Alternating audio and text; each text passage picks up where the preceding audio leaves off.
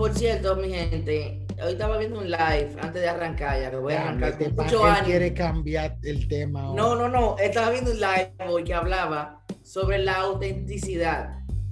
Me sentí aludido viendo el psicólogo hablar de la autenticidad y de cómo buscamos aprobaciones de los demás y forjamos nuestras actitudes. Eso le pasa a todo el mundo, eh, eh, loco. No, no creo.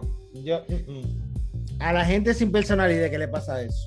Ángel, a todo nos pasa en un aspecto u otro de la vida. Hay Ah, no, gente que le ahí pasa. sí, ahí sí. En, Hay- en hay algún gente- aspecto u otro, ¿verdad? Ahí sí Ajá, doy. hay gente que le pasa en todo, eso es lo que no tienen personalidad, pero por ejemplo, eh, yo, yo tengo un, un- yo, mi personalidad cambia de, de acuerdo a con quién yo estoy hablando. Si yo estoy hablando con una gente que yo entiendo que es de influencia, yo me modero hasta que le agarre confianza. Pero ahí no Ok. te van a ver, ven, párate. Yo no lo hago, Pero- yo me hablo como yo soy con- todo el mundazo y por eso me buscan muchos problemas, pero sí entiendo que hay cosas que uno emula de las personas que uno ve o que admira eh, o que son tu Ujú. jefe o gente así, porque por ejemplo yo he emulado muchas cosas de mi jefe sin querer y no me había dado cuenta y otra gente me dice, ah, mira, tú haces esta cosa que es igualito que tu jefe y yo me he quedado como que mierda, mira, no lo había pensado. Entonces, eh, no es, o sea, eh, autenticidad no existe. Yo creo que la persona más auténtica que yo he visto es Camilo, el cantautor, que hicieron un podcast de eso, donde él, dice Ni que- que- eso. Los bigotes de como- Dalí tiene él. No, pero que tú lo oyes al y tú dices que este tipo es real. Y tú lo, y si tú tuvieras, eso, es un tipo de que tú tuvieras como pana, tú dijeras de que, ya, loco, ya, ya, Camilo, ya, ok, ya, ¿verdad? Ya. Porque él habla de la mujer como si fuera una diosa, loco. Y tú Mi dices, esposa me ha ya, dicho eso. Mi Camilo, esposa, mi esposa me ha Ya. dicho eso. loco, cálmate ya, o sea, bien. Bueno, Bienvenidos a un nuevo capítulo de Asopao, el podcast. En esta ocasión me acompañan Ángel Alcántara, me acompaña César Pérez y me acompaña César Polanco. Eh, tenemos un año ya en medio de una pandemia, un año y pico en medio de una pandemia. Y en esta ocasión queremos debatir, queremos saber con qué te cogió en la pandemia. ¿Qué tú me puedes aportar, distinguido Ángel Alcántara, sobre esto? Bueno, de la poca cosa con la que a mí me dio en la pandemia fue con ponerme a hacer pan y hacer pizza. Y es por la oportunidad mía de que yo hacía pan, pero no me quedaban como yo esperaba que me quedaran. Y el crítico más grande que yo tuve en mi casa fue mi hijo haciendo la pizza porque esa es su comida favorita. Y déjame decirte que yo me di unos bombos heavy yo haciendo pizza en esta cuarentena porque se hizo pizza y se hizo pan en esta casa. Bueno, ¿qué te puedo decir? A, a mí lo personal me dio para descargar un jueguito en el móvil que se llama Pop Mobile. Para ese tiempo a mí me, me suspendieron del trabajo y yo me pasaba el día entero jugando Pop Mobile. Pero eso fue un vicio que me dio. Y juega y juega y juega y juega y el teléfono caliente y caliente. Me alegra A saber que le- el, que el vicio tuyo fue con Pop Mobile y no con todas las cuentas de OnlyFans que se abrieron en esta cuarentena. Tenía que decirlo. Sí, él no se iba a ir sin decir eso. hubo Bueno, un incremento y- grosero. ¿Cuál es tu favorita, más o menos? ¡Ay! ¿Pero de quién? ¿De la personalidad de OnlyFans? Claro. ¿Aló? ¿Aló? Se fue- se fue- se fue la luz, yo Se no, cayó el internet. yo no. El micrófono está fallando. Yo lamentándolo mucho, no estoy pagándole un sponsor, una, una colegiatura en una universidad costosa y prestigiada a una de esas seguidoras de OnlyFans, pero por ahí hay muchas que tú dices, bueno, ¿qué decir? Bueno, yo, yo, yo te voy a decir algo, Ángel. Yo, o sea, no soy, no soy usuario, no soy del segmento, pero los panas míos me decían que hay tigres, yo, yo no sé si ustedes escucharon de eso, que uno compraba la suscripción y los demás compartían la cuenta. Yo he escuchado eso. Cosas de dominicano. Ey, Ay, lo- Como pasa con Netflix, si se puede con Netflix. La- exactamente, si se puede con Netflix, se puede con todo el mundo. Ahora, hay muchas de esas cuentas que la tiraron por Telegram, por ahí hay unos grupos de Telegram. Digo, me lo compartieron una vez, no sé si es Te lo antiguo. contaron. Sí, Ajá. claro. Te, te- te llegó así, como un hint. Te dijeron, sí, mira, hay unos grupitos de Telegram por ahí, picante. No, pero Claro, esas son claro. de las cosas que pasaron en la cuarentena que nosotros podemos ahora compartir con el resto de nuestros seguidores de la tanta cosa que nosotros vivimos durante este año casi medio que tenemos trancado, es decir, muchas personas eh, tuvieron mucha, mucho infortunio eh, durante la cuarentena, hay que decirlo, y así como también tuvieron infortunio, también tuvieron muchas cosas buenas que le pasaron. Es decir, no todo fue malo durante este año y medio. Así es. Bueno, yo en mi caso, yo les puedo decir que yo tengo, para la pandemia tenía como cinco años viviendo eh, solo aquí en Santo Domingo. Y yo notaba que yo dañaba mucha comida precisamente. O sea, las habichuelas, eh, era como que tentar a la suerte, todo, con todo lo que yo hacía en la cocina. Como me podía quedar muy buena, que yo quería marcarle las habichuelas, lo que fuera que yo hiciera, me podía quedar como que buena. No hay más nada, es lo que, y, y tan, y tan cerrados los supermercados, todo lo que hay que comerse. Pero eh, yo me tomé el tiempo para perfeccionar lo que yo sabía hacer y aprender a hacer otras cosas buenas, nuevas. Así que tengo que enseñarle las arepas de jarabacoa que yo aprendí a preparar en la pandemia. Apruebo eso 100%. Queremos Aprobado. arepa. Que no se quede en este episodio eso. Vayan Fuego anotando las carnes de ángel, mi arepa, ¿qué más? El pollo. Fuego por arriba y por fuego por abajo. Bueno, señores, ya que a mí nadie me preguntó, pero como quiera yo lo voy a decir. A mí me cogió con, coger con hacer hamburguesas, señores. Yo puse un negocio de hamburguesa. Y yo lo que hacía era que me levantaba temprano, iba a comprar todo el ingrediente, me ponía a preparar las carnes, los panes, la salsa, todo. Y ya despachaba para el otro día, señores. Y eso fue, yo terminaba con los pies destrozados, pero la verdad que eso me ayudó a mantener el balance monetario de mi casa. A ver, Joel, ¿con qué te cogió a ti? Bueno, eh, mi esposo y yo empezamos a inventar, a hacer alguna receta, a ver muchas series Netflix. Y como te dije anteriormente, yo tenía un vicio con ese jueguito de PUBG Mobile. Hasta conocí gente por ahí. Cuestión de que todavía mantengo amistad con alguna persona que conocí por ahí, así de la forma más random. Pero yo disfrutaba tanto entrar y estar en ese Battle Royale ahí, jugando con otra gente. Por cierto, soy bien manco jugando eso. Yo no puedo jugar Call of Duty ni nada de eso porque soy manquísimo, malo, malo, pero, pero yo se me lo nota, se disfrutaba. nota.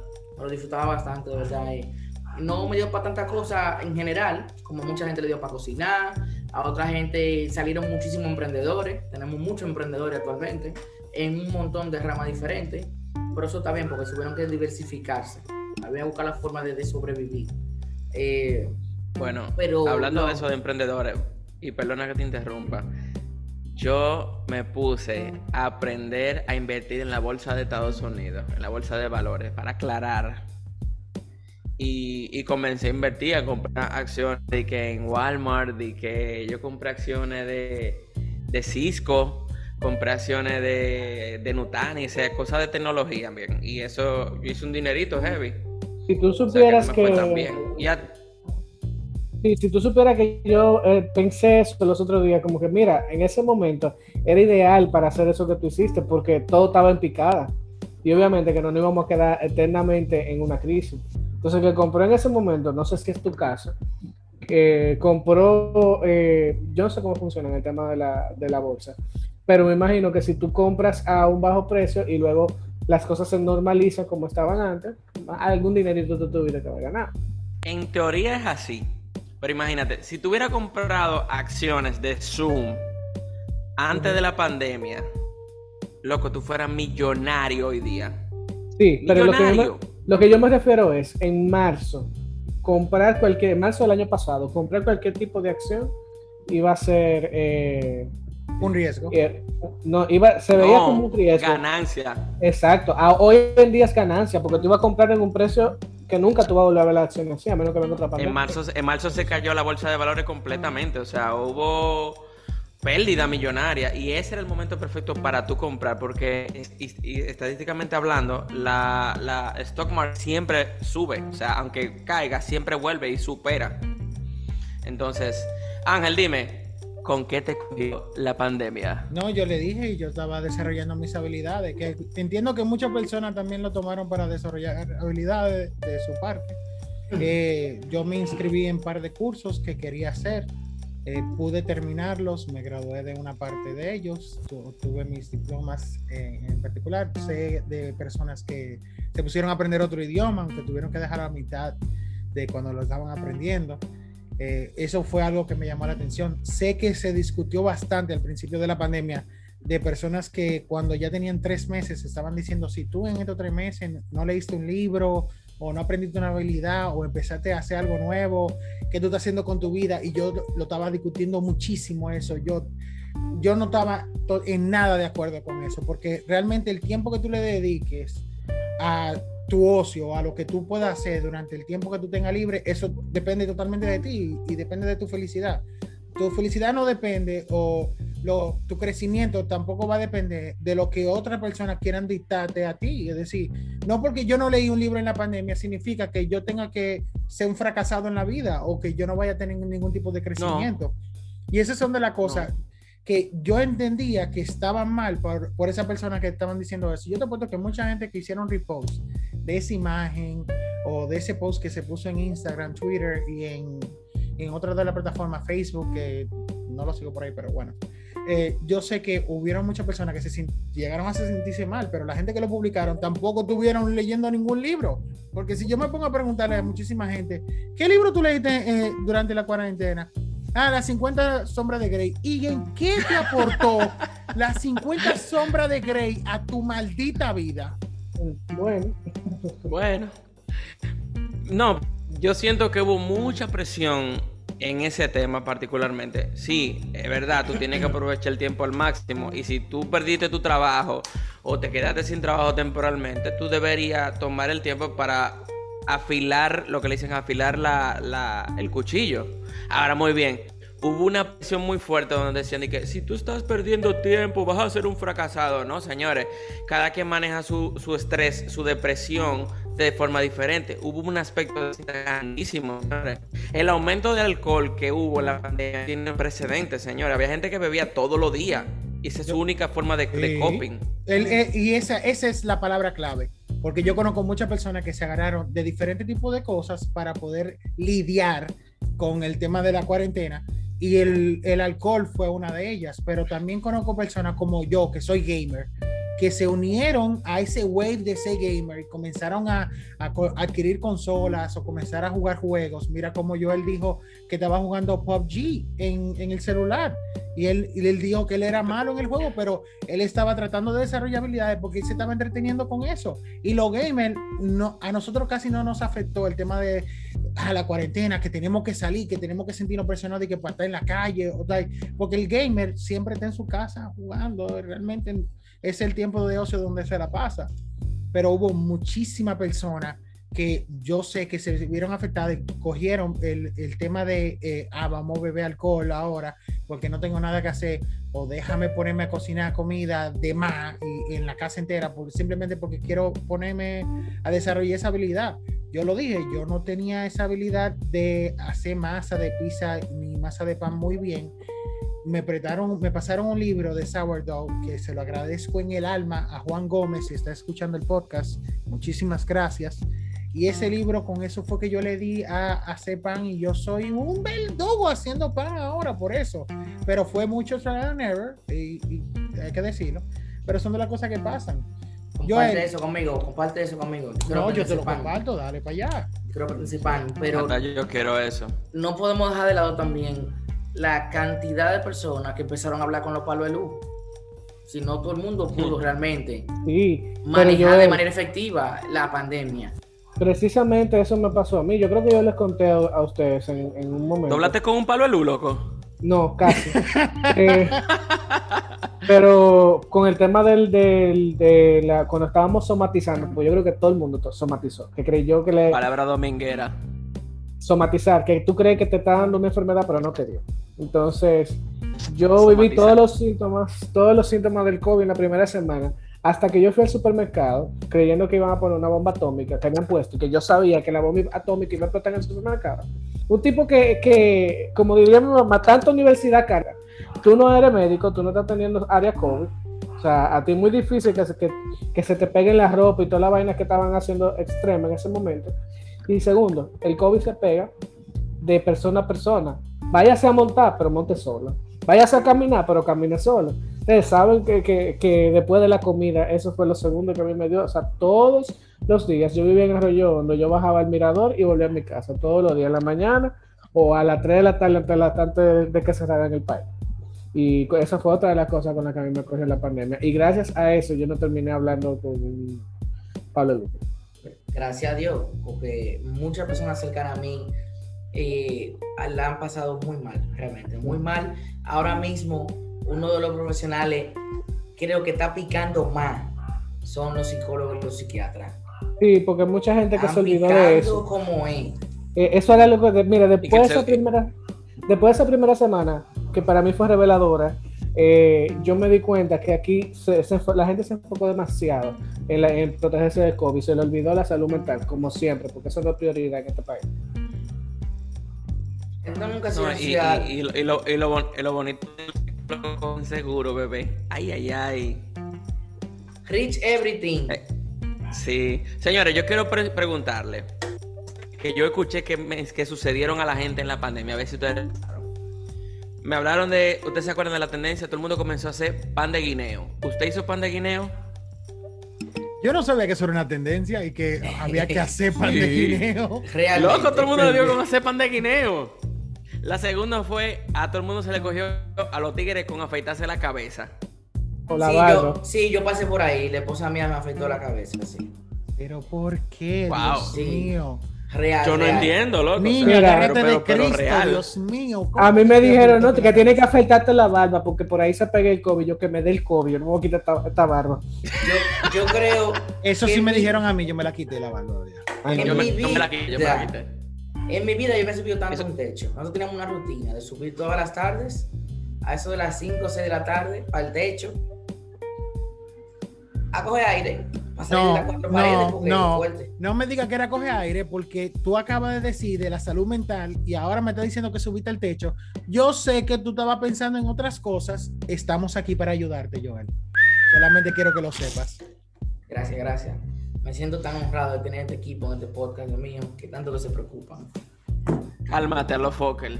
Bueno, bebé, ¿quién me va a brindar la cerveza mía si tú te mueres? Entonces no estamos en nada, bebé.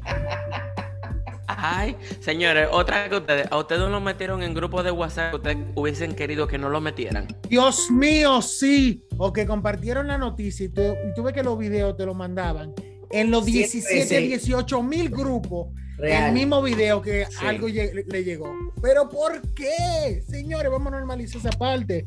Si Hasta ustedes familiar me salí. Pregunten. Ustedes no tienen que meterme en un grupo. Ustedes preguntan, hey, ¿tú quieres que te interesa meterte en un grupo de X o Y? A mí me Na en un grupo nadie, de pre Amway. nadie pregunta eso. Eh, dígame no, eh, el caso de alguien que te haya preguntado antes de meterte en un grupo. No, nadie. Nadie. Nadie. Nadie. Eh. No, y lo otro es, y lo otro es, las tías y lo, lo, las tías se la lucieron pasando información falsa. La madre también, ¿eh? Todavía la madre, la tía y los padres. Si es mayor de 50 la... años, mandaban pila sí, de disparate. Los baby boomers. Todavía me llegan, todavía Ay, me llegan. Todavía me llegan. Pero eh, a, no se puede negar que ha sido un año y un par de meses fuerte. Eh, un cambio de rutina radical. Eh, una forma nueva de ver la vida, por decirlo así. Porque nos vimos en situaciones que no valía el dinero que usted tuviera en su cuenta usted no puede ser legal. Señores, yo no, yo no, tengo ropa ya, toda mi ropa es eh, eh, baggy, eh, eh como es, los pantalones de, de, de, de hacer ejercicio. No, ustedes me entienden. Por, por, por favor, patrocinador, apiádense de nosotros. Eh, yo no sé lo que una camisa manga larga, un pantalón de tela, yo no sé lo que es eso ya. Mira, yo, regalarlo. Yo estoy trabajando in, mixto desde enero de este año, porque todo el año pasado me lo pasé remoto. Y yo me sentía tan extraño la primera vez que yo puse camisa, que después yo dije, ve acá, es verdad que yo tengo que venir así. No, nosotros chileamos ya con el código de vestimenta. Yo, ah, ok, porque está duro después de tú pasarte la, eh, un año entero trabajando en short y vaina. ¿Te ah. servían la camisa? Porque yo sí, tuve una, yo tuve una experiencia fea con dos camisas que yo tenía un año y pico que no me ponía y cuando me las tuve que poner para volver trabajo. Le saqué el ojo a alguien. No, pero uh, uno de los botones ya estaba casi gritando, ¡suéltame, Pidió cacao. Muy fuerte, la verdad. Sí, eh, me, pasó con, me pasó con la ropa también, sí. Es que la ansiedad. eh, habí- yo tenía un tipo de ansiedad silente. Esa es la que tú no reconoces que tiene ansiedad, pero tú estás comiendo de todo el día entero. Y realmente, algún psicólogo que escuche el podcast que me corrija, pues. No sé si eso tiene algún. Esa es peligrosa. Esa es peligrosa porque la gente sube a los techos así sin razón alguna.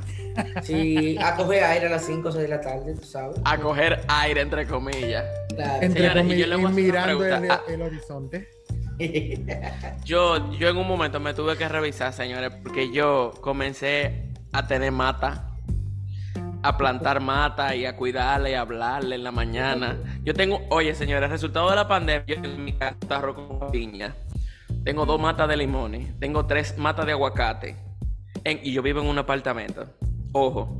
No Pero yo le hablaba a mis niñas. to- No sembraste orégano. yo le hablaba. Orégano poleo, no sembraste ahí. No, señores, yo tengo puerros sembrados. Cada vez que yo hago comida china, yo hago ta, ta, ta al balcón y se lo echo desde mi, desde mi- del tarro del, del balcón y se lo echo a mi comida. Entonces, óyeme, eh, hay que hacer algo con su vida. Yo me comencé, yo me convertí en cuidador de mis plantas. Ahora, yo quiero, Joel, creo que pusimos un post esta semana, y correme si me equivoco. Léeme alguno de los feedback de la gente de, de qué, con, con qué se le cogió en la pandemia. Porque fueron muy interesantes los comentarios de las personas respecto a ese tema. O sea, todo el mundo eh, mandó su. manejó su ansiedad de forma diferente. Eh, algunos se raparon la cabeza, otros Mati, tan locos como yo, cocinaron. ¿Qué hizo la gente? ¿Con qué se le cogió a la gente en la pandemia? Joel, tírame la pura. Bueno, leyendo algunos comentarios, vemos que a Loraine le cogió con comer y vender comida japonesa. A Stephanie Piña le, le cogió con comer mucho conflé y pintar. No, Sí, pintar. no. esta amiga mía, yo quiero que tú entiendas, Stephanie Piña, ella Pero- comenzó pero- a vender. ¿Pintar Oye, qué, oye, cuadro o paredes? No, lo No, dejó yo creo que ella así. pintó de todo. Lo dejó neutro, pero. No, pero sí ella, pintó, ella puso. mucho. Señores, escuchen esta historia. Ella puso un negocio de vender slime en la pandemia. Y ella produjo una muy buena cantidad de dinero vendiendo kits de slime para los niños, loco. Pero impresionante. O sea, esta pandemia sacó de nosotros como ese espíritu emprendedor, hay que sobrevivir, modo survival, hay que resolver. O sea, todo esa... eh, ay, no, yo no. Mire, mi hermano, si yo hubiese podido, yo fui empanada para sobrevivir. Dime entonces. ¿Qué te puedo decir? Nuestro querido Alcántara, nuestro querido Ángel Alcántara, dice que mató siete plantas tratando de crecer tomate. ¿Cómo así? Yo quería hacer el comentario ahorita cuando César estaba hablando de que él plantó mata de aguacate en un apartamento. Mi esposa consiguió eh, una semilla de que para plantarla en el balcón y nosotros plantamos diferentes tipos de plantas, de plantas incluyendo Semilla.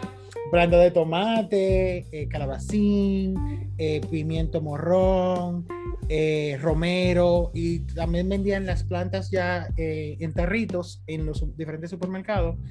Y loco, mira, ninguna quedó viva. Y la de tomate solamente dio tres tomaticos y se murió. Sad story. Qué difícil.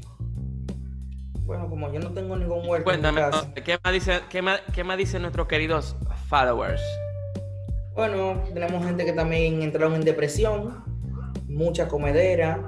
eh, hubieron algunos que se hicieron un Master Jedi en YouTube. Real. Confieso que empecé a ver a Capricornio TV. Ey, ¿ustedes se acuerdan los videos de que Wiu, Wiu, Wiu, Wiu? Ah, fijo. Fijo con el Wii Fijo. Wii. El huevo no Fijo. era el del policía que con el que estaban cayendo atrás. El que le caía atrás en el toque de queda a la gente que cogían presa. El Wii Wii. No, él era policía, yo creo que él, él, era- él no era policía, pero No, al no, final el tipo hasta tenía patrocinio, de que, de que Wiu, Wiu, patrocinado por Romo Fulanito, Wiu, Wiu, oye, en toque de queda. No, no, él, él es periodista, el pana, pero él salía con la policía a documentar el toque de queda y a la gente que agarraban fuera. No, y a mí me da una risa cuando la gente se mandaba. Yo era fijo, Yo era fijo de esos videos de la gente presa agarra en toque de queda. Yo era fijo, loco. O sea, la, la, la galleta, los pecosones. Mi hermano, estamos en toque de queda. O sea, se, todo fue al carajo. Sí, pero ahí nos dimos cuenta que somos una sociedad muy rebelde y eh, difícilmente podemos seguir reglas y, y tampoco cuidar a los demás. Es decir, ve, todos los días agarraban un montón de personas, todos los días. Tú sabes Sí. que Abinader yo creo que está claro de eso, porque ahora cuando en, en esta semana le preguntaron algo de rebrote que está ocurriendo, y él dijo, es que es muy difícil ya volver a, a- a hacer así. Y él está, él está claro de que si él pone una medida restrictiva va a tener que ampliar la cárcel de este país. Otro de los comentarios que Mira. tenemos de nuestros seguidores, Ajá. eh, hubieron personas que le dio con comprar cristalería, florero, no tienen dónde ponerlo ahora, por cierto. Y Señora, por- por- eh, te voy a desarrollar en ese tema. Por ejemplo, Maeno, ¿usted sabe quién es Maeno? Maeno es uno de los eh, de las personas que, que hace eventos, o sea, más importantes en el país. Él hizo un estudio mercadológico donde la- él se dio cuenta de que la gente estaba invirtiendo no en ropa, en decoraciones. Yo conozco gente que invirtió realmente en decoración, cambió muebles, puso televisores, compró floreros, hasta se mudaron en pandemia, señores. Bueno, sí, la última mía, la última mía, antes de que cerremos. Yo, me, yo hice un live, señores. Yo hice un live con mi, con mi esposa de los cinco lenguajes del amor. O sea, ya estábamos dados. Ya no teníamos oficio. Y con eso cierro. Bye. Queremos agradecer a cada una de las personas que nos comentaron, que compartieron sus eh, sus cosas de qué le dio para hacer de- durante la pandemia. Y gracias a todos por estar con nosotros. Este ha sido la despedida de este capítulo número 3. ¿Con qué te cogió en la pandemia? Comenta debajo. Y gracias por ser parte de Asopado Podcast. Ay, No olvides suscribirte a nuestro canal asopautpodcast.com. Mentira, eso, eso no existe todavía, pero... Bye, gente, cuídense.